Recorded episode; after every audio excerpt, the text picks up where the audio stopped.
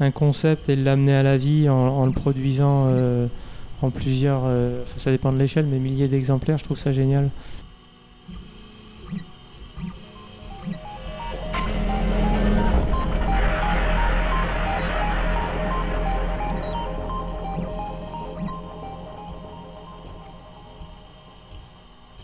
Salut à tous, ici Thomas Bouli de Possible Futur et bienvenue dans ce nouvel épisode de La Fabrique. La Fabrique, c'est le podcast qui explore l'industrie en allant à la rencontre des hommes et des femmes qui y travaillent. À travers leurs portraits et leur expérience, j'essaie de comprendre leur parcours, riche en enseignements, rebondissements et anecdotes. J'espère que comme moi, vous serez super inspiré par ces aventures et que vous pourrez utiliser les nombreux conseils que mes invités ne manquent pas de partager. La Fabrique, c'est tout de suite, c'est parti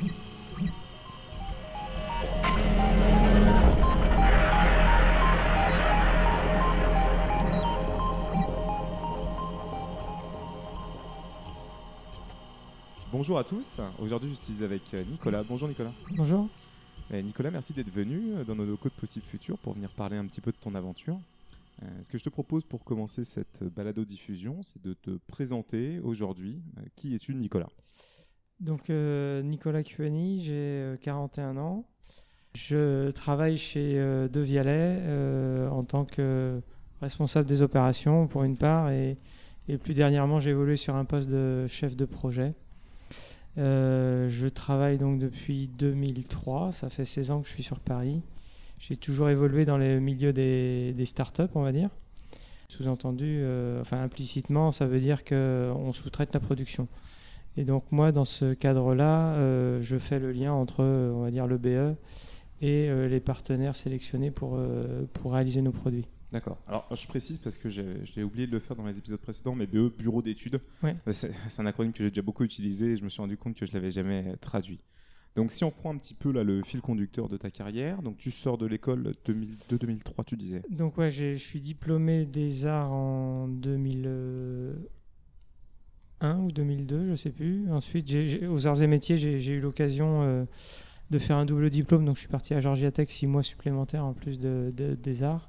Georgia Tech, c'est une université aux États-Unis. Aux États-Unis, tout à fait, ouais. Donc à la suite de ça, en décembre 2002, je suis rentré en France et j'ai donc commencé à travailler en juin 2003. Ton premier emploi, c'est chez Parrot. Mon premier emploi chez Parrot, ouais, à l'été euh, 2003. Alors, je pense que Parrot, euh, ce qui peut être intéressant, c'est déjà de redéfinir ce qu'était Parrot à l'époque. Parce qu'aujourd'hui, Parrot, ça nous parle, ça parle drone, euh, casque. Euh, à l'époque, je crois, c'est beaucoup plus spécialisé sur des kits Bluetooth et ce genre de choses. Tout à fait, à l'époque, Parrot se redresse tout doucement. En fait, Parrot, ça existe, alors j'ai plus les, dates en, tête, mais ça existe courant des fin des années 90. Ils sont basés sur le car kit, mais filaire. Donc pour téléphoner en voiture, mais avec un fil. Ça se développe, puis euh, ça va plus trop. Ils, ils ont failli mettre la clé sous la porte, et Henri Sédou, le fondateur de Parrot, découvre, je sais plus- j'ai plus l'historique, euh, le Bluetooth. Et là, il se met sur ce marché-là en développant effectivement des, des solutions Bluetooth donc pour téléphoner sans fil en voiture. Donc quand je rentre chez Parrot en juin 2003, on est une quarantaine. C'est sur Paris, du coup C'est sur Paris intramuros, au quai de Gmap, où ils sont toujours, euh, dans le dixième, avec une petite équipe où on tenait tous dans un bureau quand on faisait les réunions. Et puis quand je suis parti, euh, six ans après, il y avait euh, 400, 500 personnes, avec une introduction en bourse, etc. Enfin, c'était plus la même boîte. Et, des- et des- et du, et du domaine du car kit, ça s'est développé vers euh, les speakerphones, euh, les, les enceintes Bluetooth, euh, les cadres photos, euh, enfin toute une, une, une collection d'accessoires qui tournent autour du Bluetooth. Comment tu les trouves, Parrot, en sortant d'école? Comment ça se passe? Alors comment, comment ça se passe? En revenant des États-Unis en décembre 2002, je trouve un travail qu'en juin 2003. Euh, la période a été assez- compliquée à vivre hein, parce que quand vous sortez comme ça d'une grande école, double diplôme, on doit soi-disant trouver du travail facilement, ce qui n'a pas été mon cas. Euh, C'était vraiment euh, pas une période évidente. Et donc j'étais abonné au service emploi carrière des arts et métiers. Et à l'époque, on recevait des courriers toutes les semaines, il me semble. Donc une grande enveloppe craft avec des annonces photocopiées. Et je me souviens, en deuxième ou troisième page, l'annonce était à l'envers d'ailleurs. Il y a une petite annonce de Parrot euh, assez courte, je ne sais pas si je l'ai gardée. Cherche ingénieur production, euh, localisation Paris Intramuros. J'ai postulé, j'ai été le premier à, à postuler d'ailleurs et à être reçu. Et ensuite, ça s'est fait très vite. Dans une boîte de, de 40 personnes, forcément, ça va relativement vite. Et pourquoi ils te recrutent du coup Alors pourquoi ils me recrutent La mission, c'est euh, bah, de gérer euh, la production euh, avec nos fournisseurs de l'époque, donc qui étaient exclusivement basés en France, du côté de Rennes et du côté de Rennes d'ailleurs. Il y avait deux sites de production à Rennes. Et en quoi ça consiste? Ça consiste à faire le planning de prod, à s'assurer qu'ils ont des dossiers carrés, à faire le suivi de tous les indicateurs et à, et à faire en sorte que ça se passe bien. Donc les fournisseurs étaient déjà trouvés Tout à euh, fait, C'est toi ouais. qui Fournisseurs déjà trouvés, euh, en l'occurrence c'était des grands, c'était Thales, euh, c'était Thales à l'époque déjà il me semble. Euh, ça, ça m'amène une, une super question, je trouve. Je me la pose souvent. C'est comment tu fais en tant que petit acteur dans l'industrie Tu fais du, du- du produit hardware, quoi, donc des produits physiques.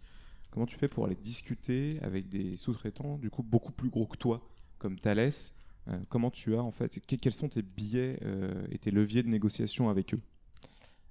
Alors c'est vrai que c'est, euh, a priori c'est difficile. Maintenant si, si, s'ils acceptent de te prendre dans le portefeuille client, euh, ils, mettent quand même en, face les moyens pour, euh, pour assurer leurs engagements. Donc je dirais forcément on n'est pas prioritaire, donc il faut faire des pieds et des mains pour, euh, pour aller de l'avant. Et puis euh, ce, qui est, ce qui est délicat, c'est surtout le, la phase de, d'industrialisation et de, et de ramp-up où on, on itère assez régulièrement sur le nombre de prototypes. Ju- Juste ramp up, du coup, c'est quand tu passes d'une toute petite cadence et que tu augmentes la cadence, Voilà. euh, le nombre de pièces produites chaque semaine, jusqu'à arriver à un moment à ton rythme de Ouais, croisière. Une fois qu'on est en croisière, il n'y a pas vraiment de sujet. C'est vraiment les phases de démarrage qui sont extrêmement difficiles puisque nous, on est très agile de notre côté. Et du lors, ce sont des processus euh, longs, robustes, mais euh, pas réactifs. Et, et c'est là où bah, c'est là où il faut courir dans tous les sens, trouver des solutions, faire les approvisionnements soi-même s'il faut. Enfin voilà.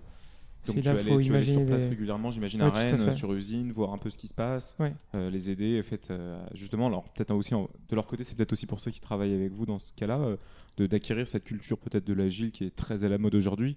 À l'époque, je pense un peu moins. Ouais. Tu fais ça pendant. euh, Je fais ça pendant, si ma mémoire est bonne, pendant un an et demi, quelque chose comme ça, tout seul.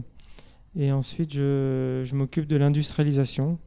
Donc, j'a- j'arrive un peu plus en amont. hein. Je vais chercher euh, les dossiers. euh, je travaille avec le BS, avec le bureau d'études, donc, ce que je ne faisais pas auparavant, pour industrialiser le produit avec nos EMS, donc nos, fournisseurs sous-traitants basés en France toujours.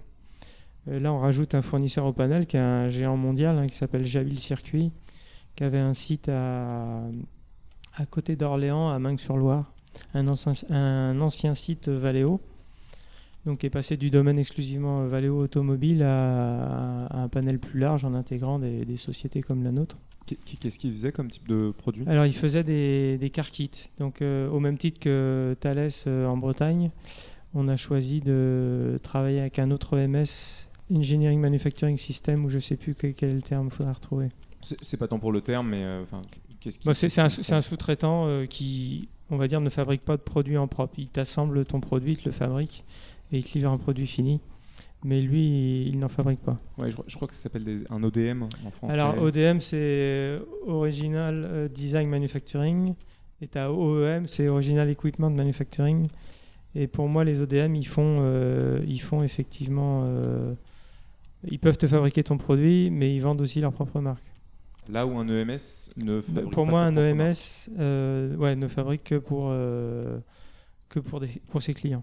Et donc là, on, on- on démarre euh, un- donc l'industrialisation d'un nouveau car kit avec euh, Jabil Circuit à Meung-sur-Loire.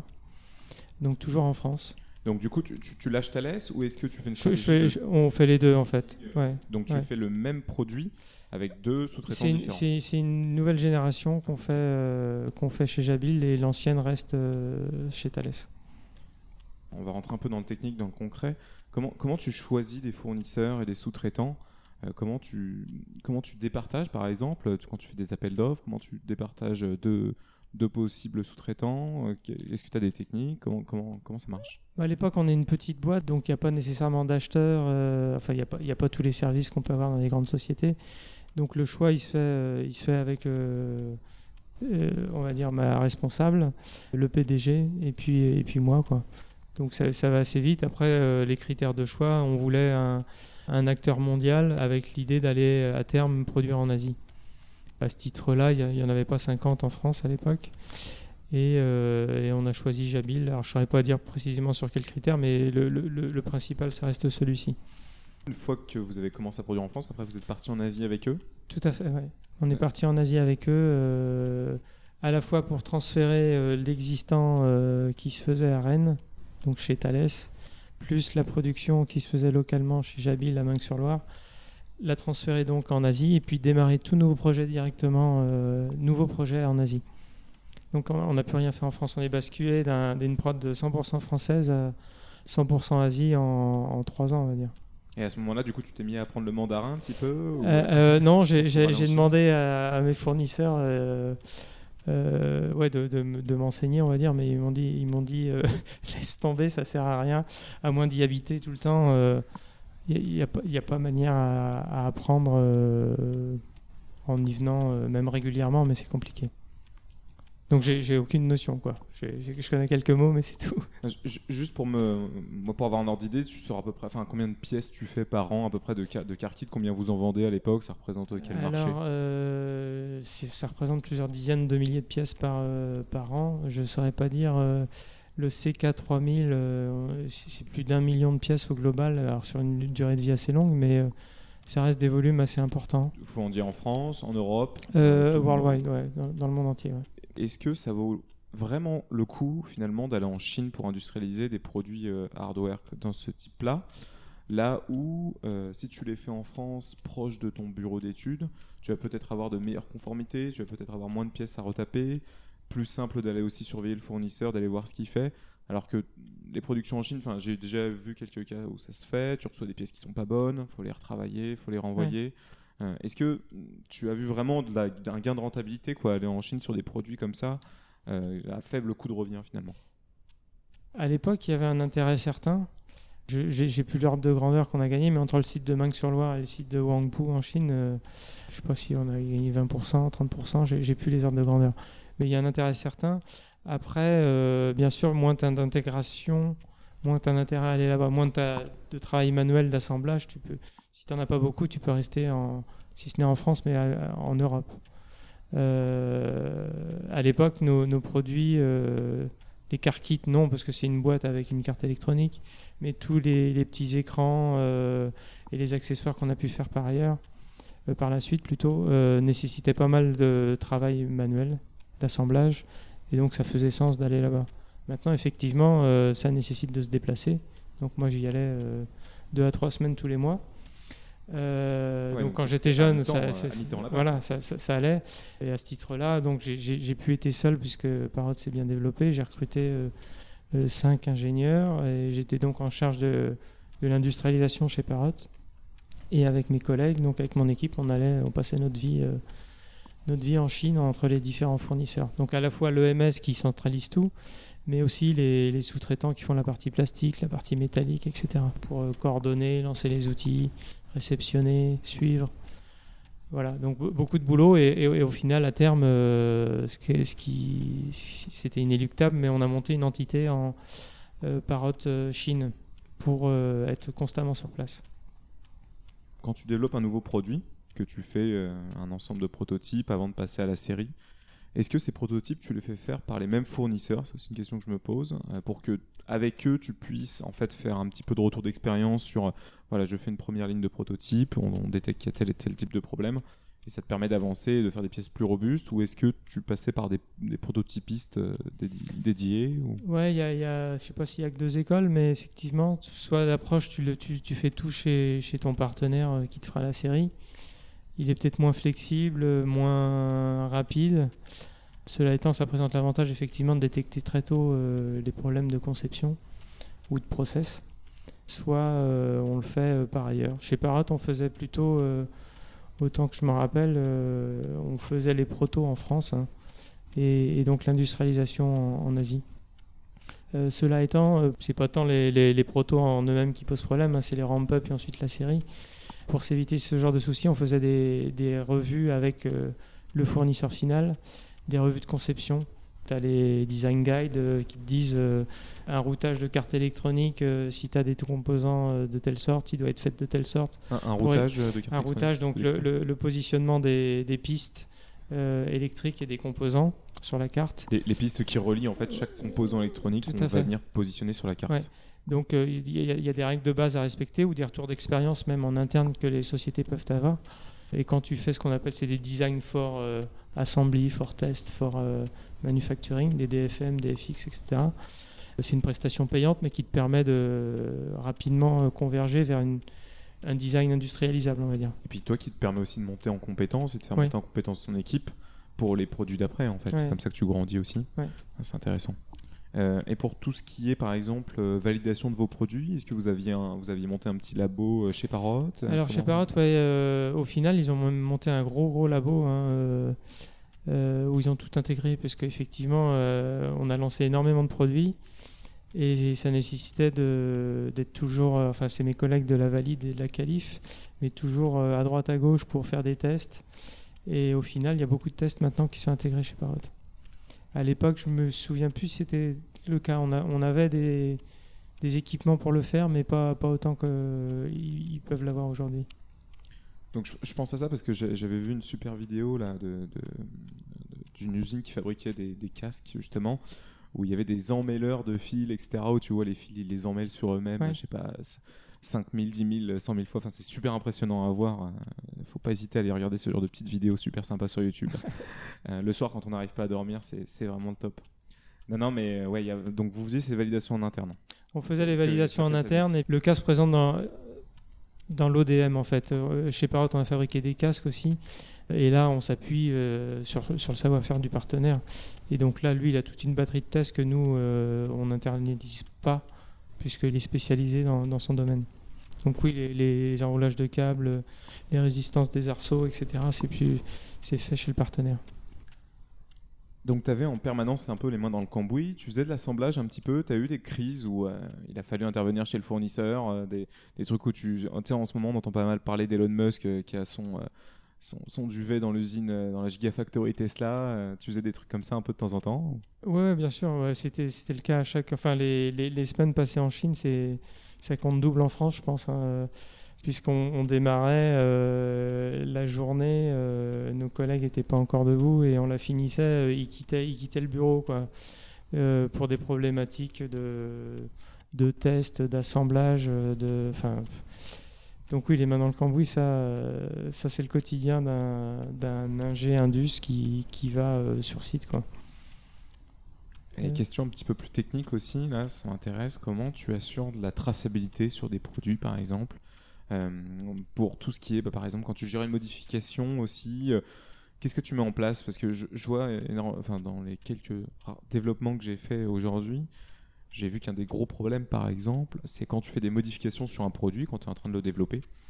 Euh, des fois, tu te reposes pas forcément suffisamment de questions, tu refais pas forcément d'analyse des risques. Ouais. Et c'est en faisant une modification, par exemple, tu te rends compte que telle pièce ne rentre pas dans l'eau, donc on va venir euh, faire une petite con, un petit congé sur une arête. Et en fait, cette chose-là va produire d'autres conséquences euh, complètement euh, sur le coup dont tu te rends pas compte et qui arrivent tout à la fin. Comment on fait? On fait des, revues de modification où tu as les différents interlocuteurs euh, des différents services, méca, hard, quali, valide, tout ce qu'on veut.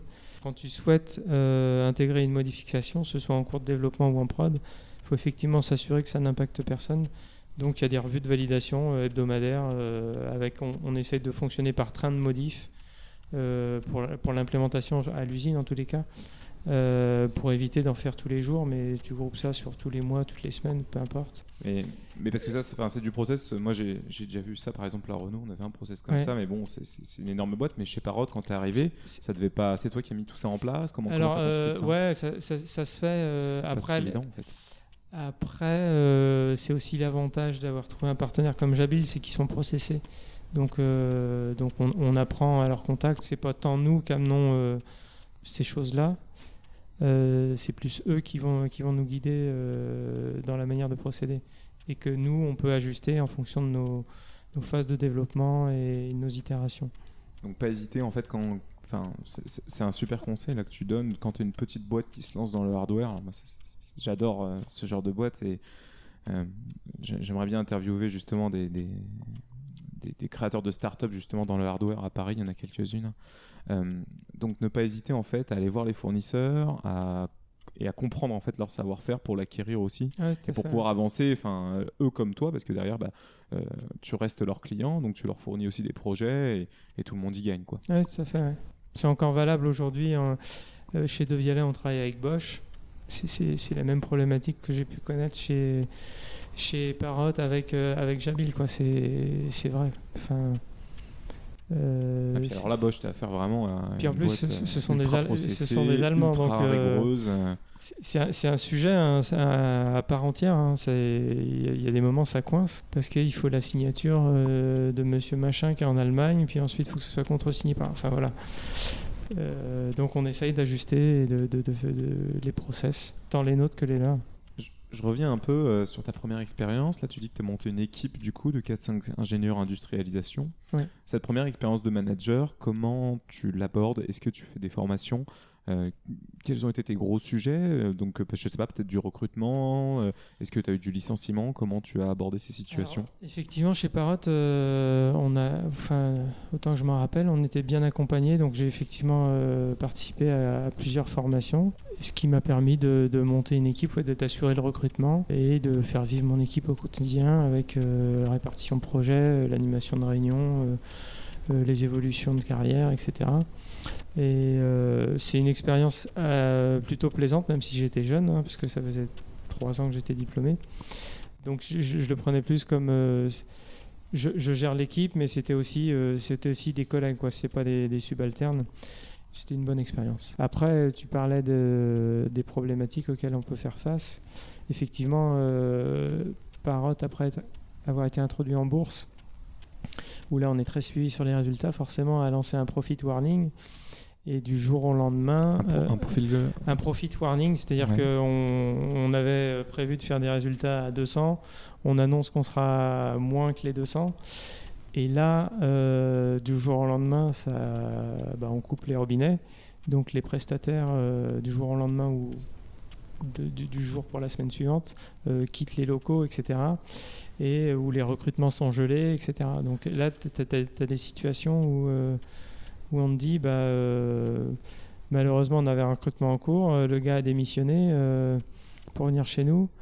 En même temps, tu en as un qui est en période d'essai, bah, on te dit tu choisis l'un ou l'autre. C'est voilà. C'est pas c'est pas facile à gérer, ça s'est fait.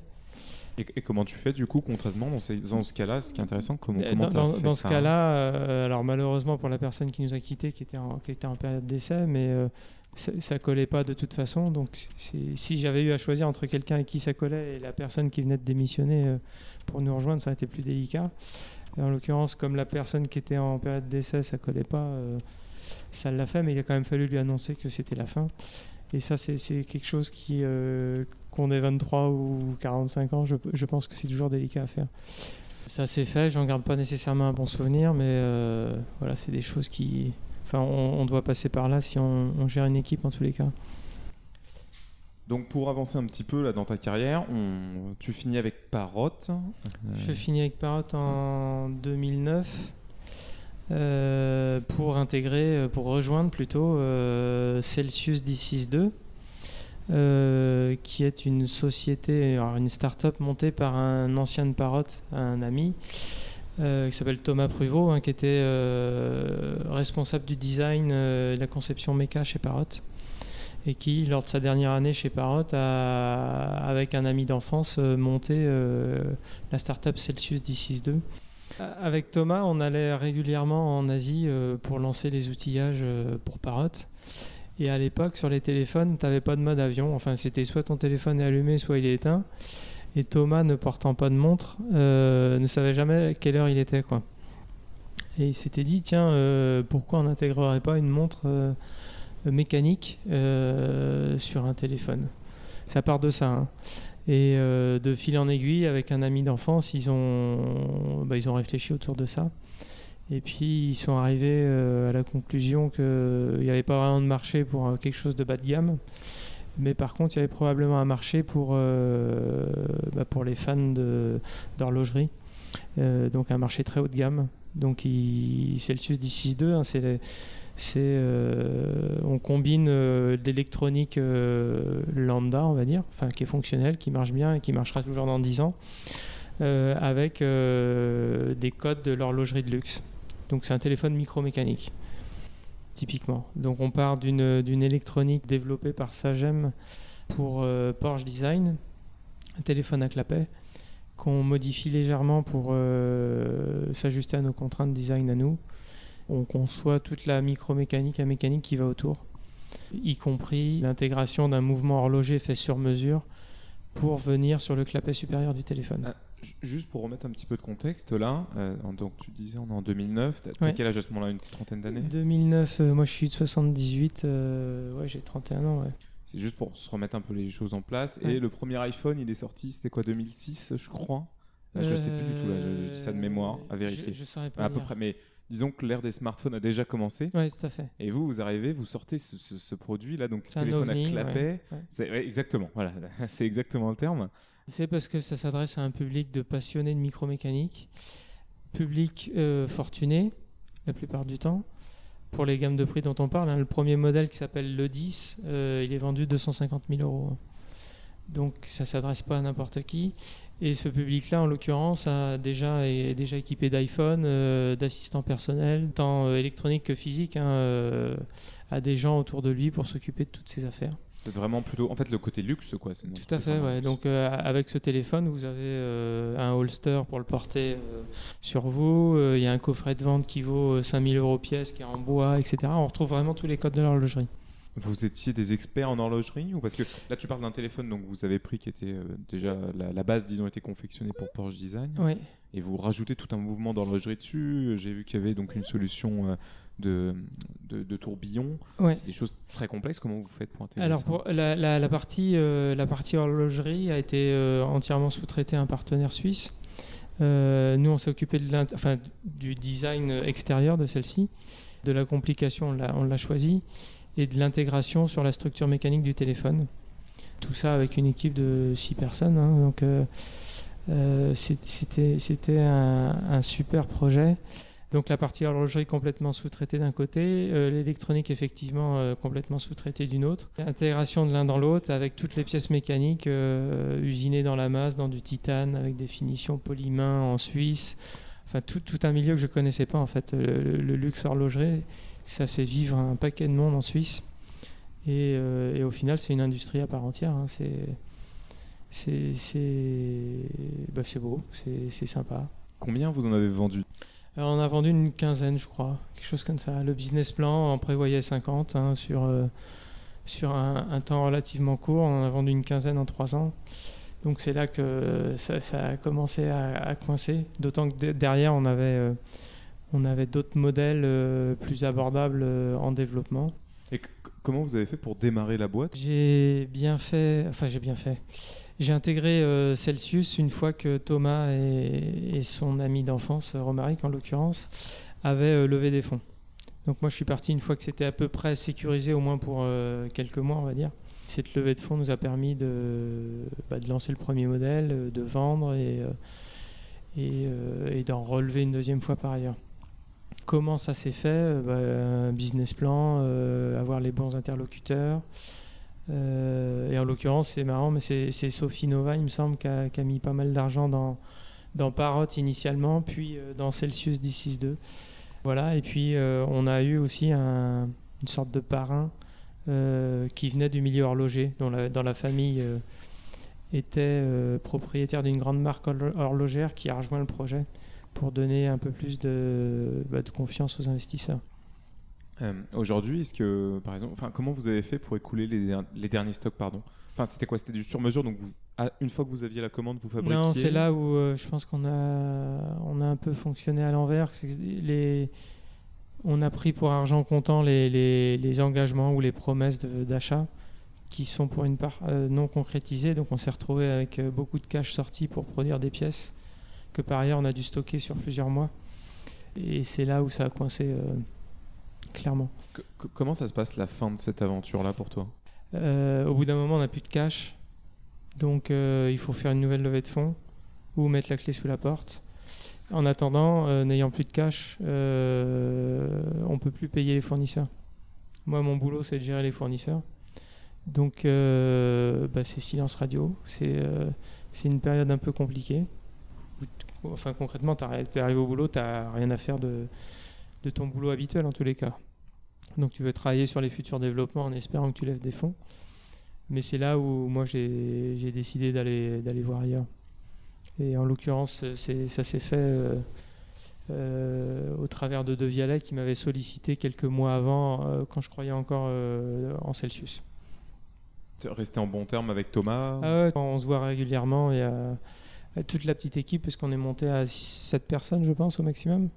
On se voit tous euh, régulièrement. C'est bien en fait, ça mine de rien, une aventure fin- finalement. C'est une, super aventure. façon, ouais. euh, Alors après, c'est pas nous qui avons perdu de l'argent, hein, ce sont les investisseurs. Mais euh, on, en garde. Enfin, peut-être Thomas et Romary qui en gardent peut-être une, certaine amertume, mais pas, de mon côté. Je pense sincèrement que si on avait été adossé à une grosse maison de luxe ou, d'horlogerie, euh, on serait toujours vivant.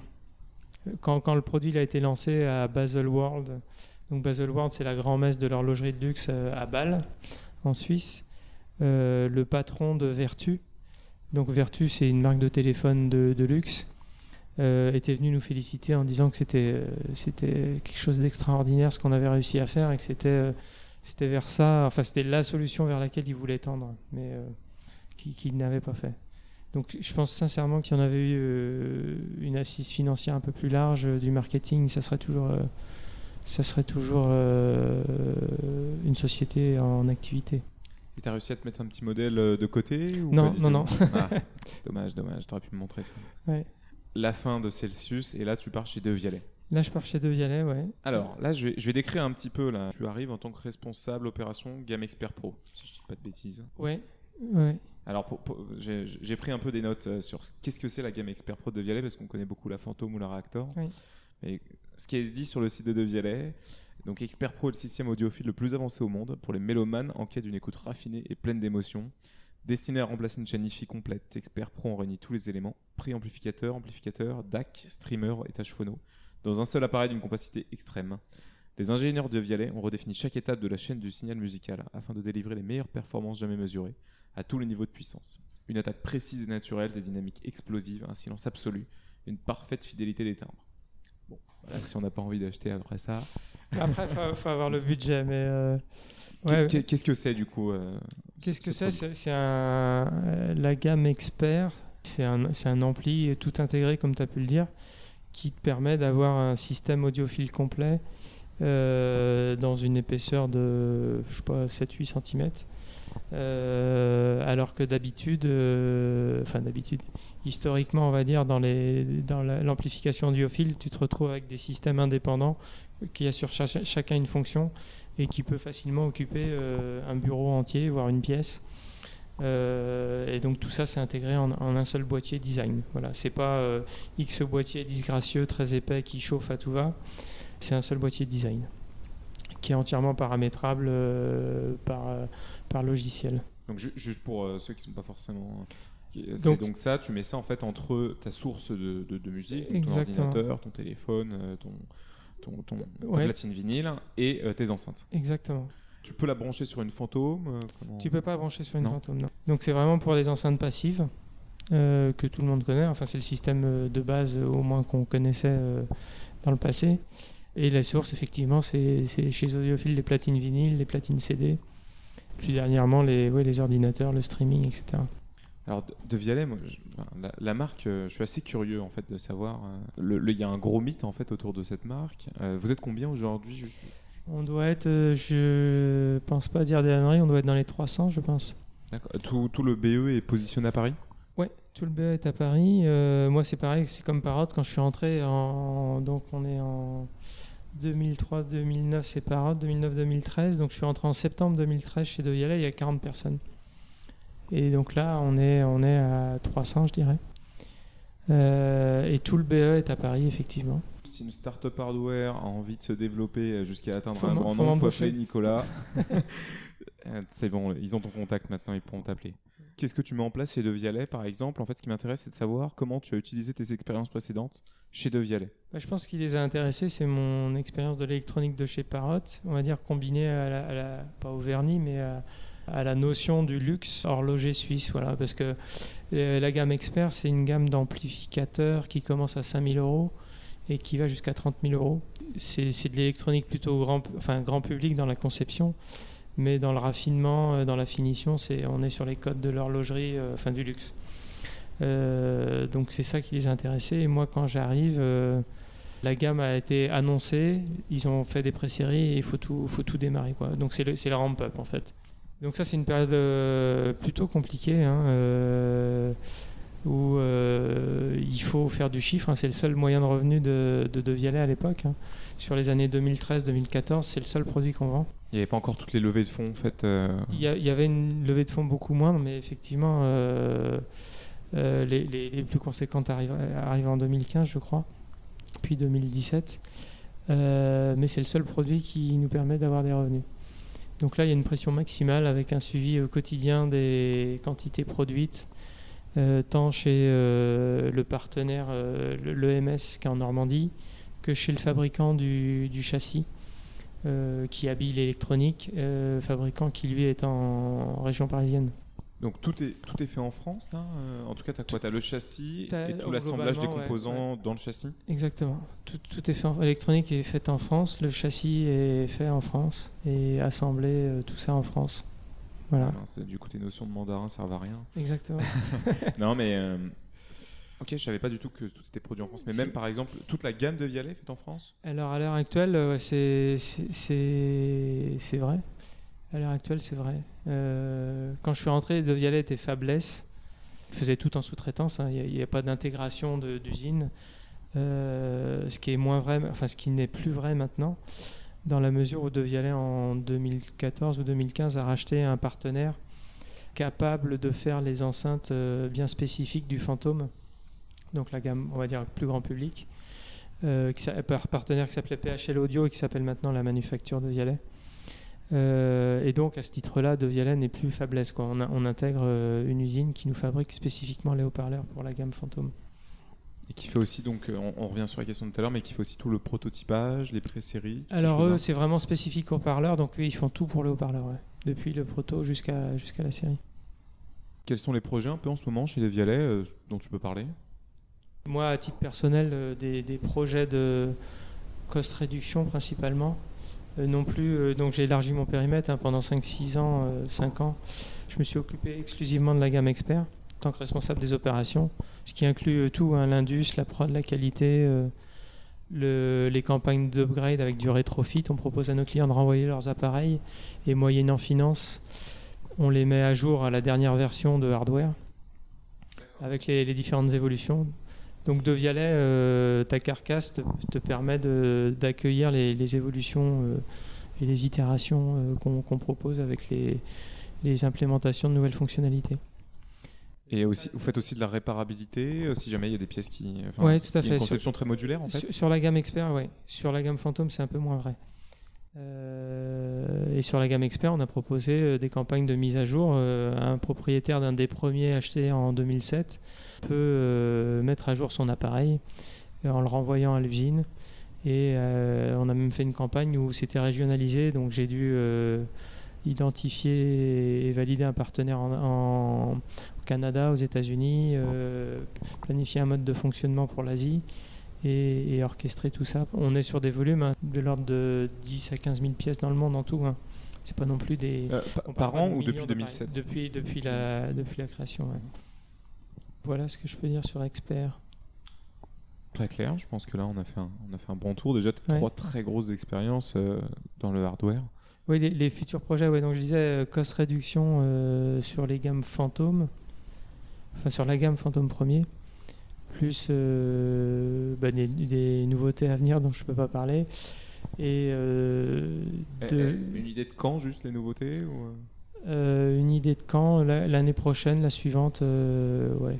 Là, là, les, les- les nouveautés pour cette année ont été annoncées il, y a quelques, il y a quelques jours ou semaines. Là. Qui sont? Suivi. euh, donc, tu as Phantom, qui est une famille de produits. Le Phantom premier, qui est sorti en 2015, qui est un produit qui est entre 1500 je crois et 2003 ou 2006. Et l'année dernière à Noël, on a sorti le Phantom Reactor, qui est un produit entre 900 et 1002.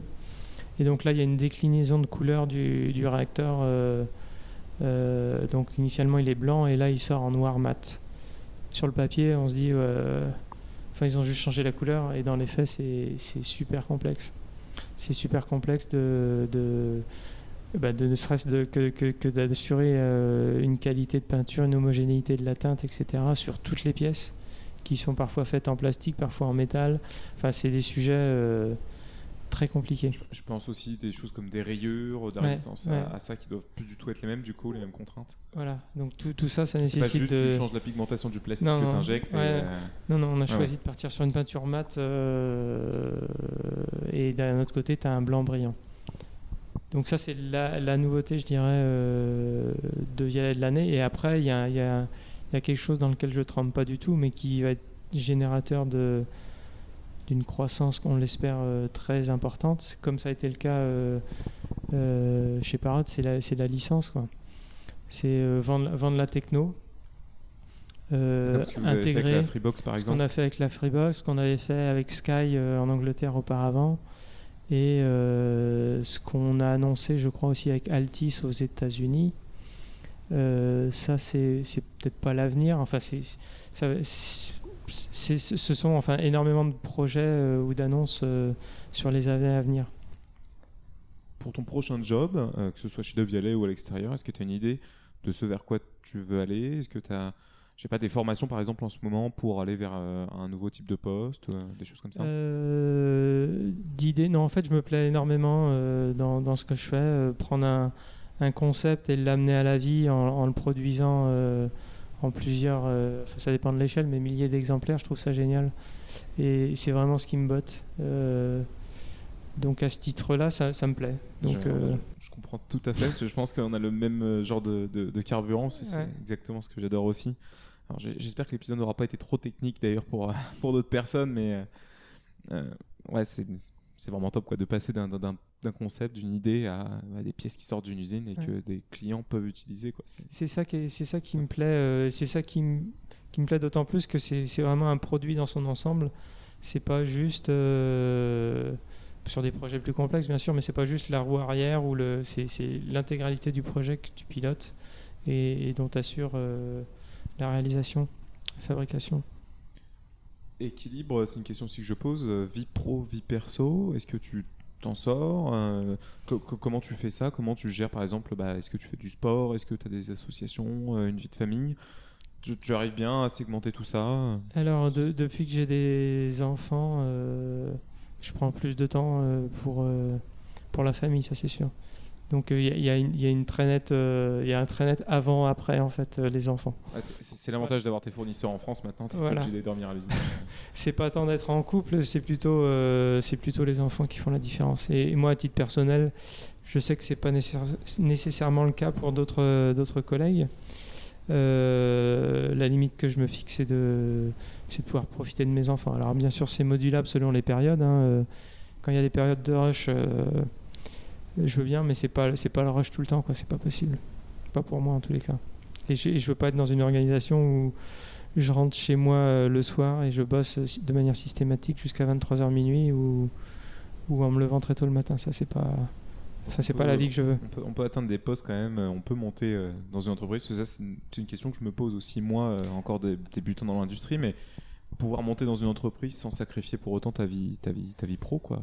Euh, pardon, ta vie perso. Euh, dans une certaine mesure, oui. Alors après, dans les, dans les startups, les, les niveaux sont. Enfin, il n'y en a pas beaucoup. Euh, donc sur le papier, ça, peut transparaître que j'ai un, un, niveau de responsabilité très élevé. Alors j'ai un niveau de responsabilité très large sur la gamme expert. Et au-dessus de moi, il y a le, le, directeur des opérations, et puis ensuite le PDG. Euh, donc effectivement, ça fait pas beaucoup de niveaux. Euh, maintenant, mon, responsable, le, directeur des opérations, lui, euh, lui pour en arriver là, typiquement, il bosse énormément. D'une part, il est brillant et ensuite, il bosse énormément. Donc c'est mitigé C'est mitigé, ouais. bon, pour les questions un petit peu ouvertes que je pose à chaque fois à la fin du podcast, des livres à conseiller, euh, un conseil pour des jeunes qui voudraient faire carrière dans l'industrie, des choses un petit peu larges. Sur, les conseils, moi, ce que je regrette après coup, c'est de ne pas avoir. euh, étudiant, euh, moi, le stage, euh, c'était une, une formalité administrative. C'était pas. euh, J'y voyais pas d'intérêt à titre personnel. Donc. Donc quand je, quand je suis arrivé sur le marché, c'est peut-être aussi pour ça que j'ai mis beaucoup de temps à, trouver du taf. D'autant que mon projet de fin d'études était imposé par la fac américaine Georgia Tech et était en laboratoire. Donc j'avais pas d'expérience en entreprise. Et ça, après coup, euh, ça m'a pas aidé, je pense, à trouver du boulot. Mais donc, le, le- le conseil, ouais, c'est vraiment de s'intéresser et pas de se laisser porter, quoi. Si, si on fait une école d'ingé, c'est pas, euh, c'est pas parce qu'on a toutes les portes ouvertes et c'est vraiment d'essayer de trouver sa voie et, et, et ce, qui, ce, qui, ce qui plaît en s'intéressant au truc et, et pas en se laissant porter euh, ce qui a pu être mon cas, enfin ce qui a été mon cas clairement. Euh, voilà, on prend tel ou tel module parce qu'on aime bien ça sans plus, mais on voit pas les applications concrètes en entreprise. Euh, j'ai- pas fait mieux hein, personnellement à l'école, je me suis aussi totalement laissé porter, mais c'est- un peu pour ça aujourd'hui aussi qu'on qu'on en Ouais. parle, et c'est bah, si s'il y a quelques personnes en, en école qui peuvent écouter ça, je sais pas le dimanche soir euh, ou autre, bah, c'est un peu le but aussi, quoi, de se projeter un peu. Qu'est-ce Ouais. que c'est la, la vie dans Alors je sais, je sais que c'est pas facile, mais euh, c'est vra- c'est vraiment euh, important, il me semble. Et, quitte à, enfin, à encore mieux, à faire une année de césure. Enfin, il y en a qu'un dans ma promo euh, à l'époque en 99 à Angers aux Arts et Métiers euh, qui a fait une année de césure, un seul sur 150. Je pense que les écoles où ils font vraiment une alternance euh, poussée, euh, même si elles sont peut-être moins prestigieuses et encore, euh, ils, a- ils arrivent avec des armes beaucoup plus importantes pour, euh, pour trouver du boulot et être performants. Ok. Est-ce que du coup ces jeunes, par exemple, qui pourraient se poser des questions, est-ce qu'ils peuvent te contacter sur LinkedIn, euh, par mail ou autre Ouais, S'ils ont des sûr. questions, euh, pas, faut pas hésiter. Ok. Ouais. Bon, bah écoutez, vous, vous savez utiliser LinkedIn, de toute façon, je suis pas inquiet. Euh, quelque chose à rajouter pour terminer? J'ai énormément de collègues et, moi je trouve ça génial qui, euh, enfin, qui vivent vraiment leur métier, c'est vraiment leur passion. euh, et, qui, et qui le prolongent avec, euh, avec leur, leur côté perso, c'est-à-dire des fans de drones qui vont en dehors des heures du bureau aller faire des courses de drones et puis euh, se redesigner, euh, je sais pas quoi, des ailes ou des machins et, configurer ça le soir au bureau et puis se l'imprimer sur l'imprimante 3D et puis bricoler. Enfin, c'est des trucs euh, que je ne sais pas faire, que je regrette à, à posteriori, mais je trouve ça, génial. Enfin, toute cette jeunesse qui arrive avec, avec énormément de, passion, d'entrain et qui le met à la fois au service de la boîte et puis, et puis à titre personnel. Est-ce que tu fais un peu ça par exemple avec le son aujourd'hui? Est-ce que tu Pas, plus à- que ça. Moi, je suis pas, euh, je suis pas audiophile pour un sou. D'accord. Donc euh, c'est vraiment un concours de circonstances si je bosse chez De Vialet. Euh, ce qui me va très bien. hein. Je, suis, je suis très content de- des produits que je fais. Mais c'est pas, je me suis pas réveillé un matin en me disant je veux aller chez De Vialet parce que j'adore le son. Ça, c'est, ça, serait, ça serait faux. Ok, bah merci en tout cas Nicolas d'être venu me voir et pour cette de rien. discussion. Merci à toi. Et